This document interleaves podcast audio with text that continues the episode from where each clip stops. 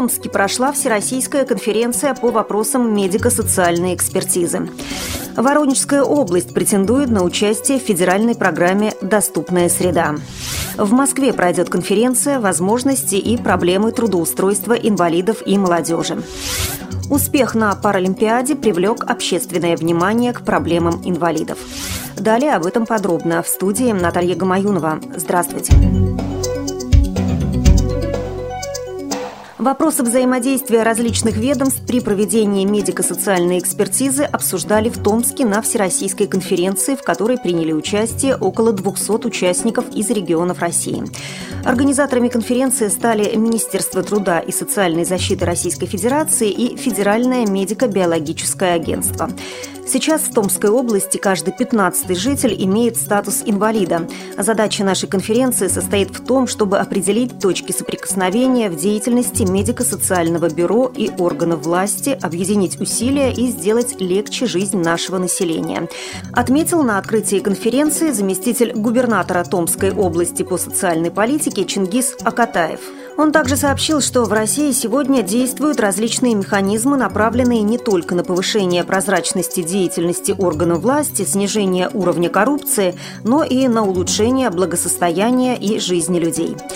В частности, в Томской области есть возможность получения целого ряда государственных и муниципальных услуг в электронном виде через соответствующие информационные системы. А с 2013 года в России начнет реализовываться проект по внедрению универсальной электронной карты.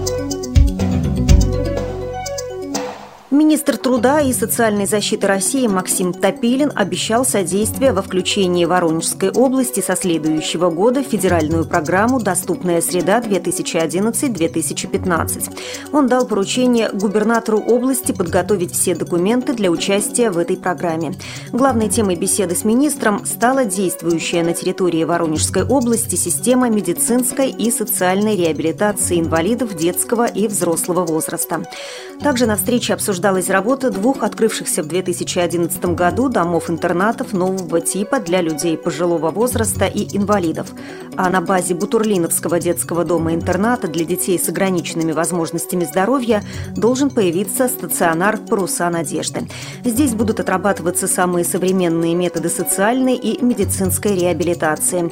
Открытие намечено на начало следующего лета.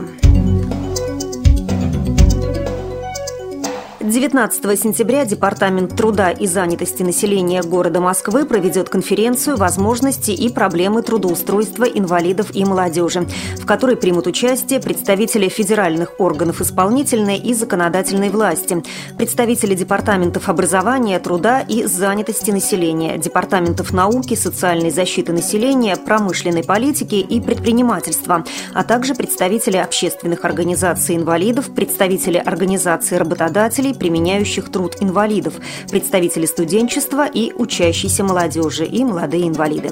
Цель конференции – повышение информированности граждан и работодателей по вопросам реализации закона города Москвы о квотировании рабочих мест и городских программ, направленных на содействие в трудоустройстве инвалидов и молодежи. Вместе с основными темами, которые будут обсуждаться в рамках конференции, участники познакомятся с выставочной продукцией организаций, применяющих труд инвалидов.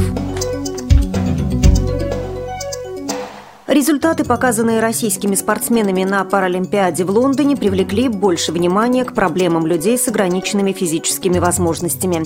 Российские паралимпийцы ровно вдвое перекрыли результат четырехлетней давности по количеству золотых медалей. По словам генерального секретаря Паралимпийского комитета, депутата Госдумы Михаила Терентьева, в составе сборной России много молодых, сильных и амбициозных спортсменов.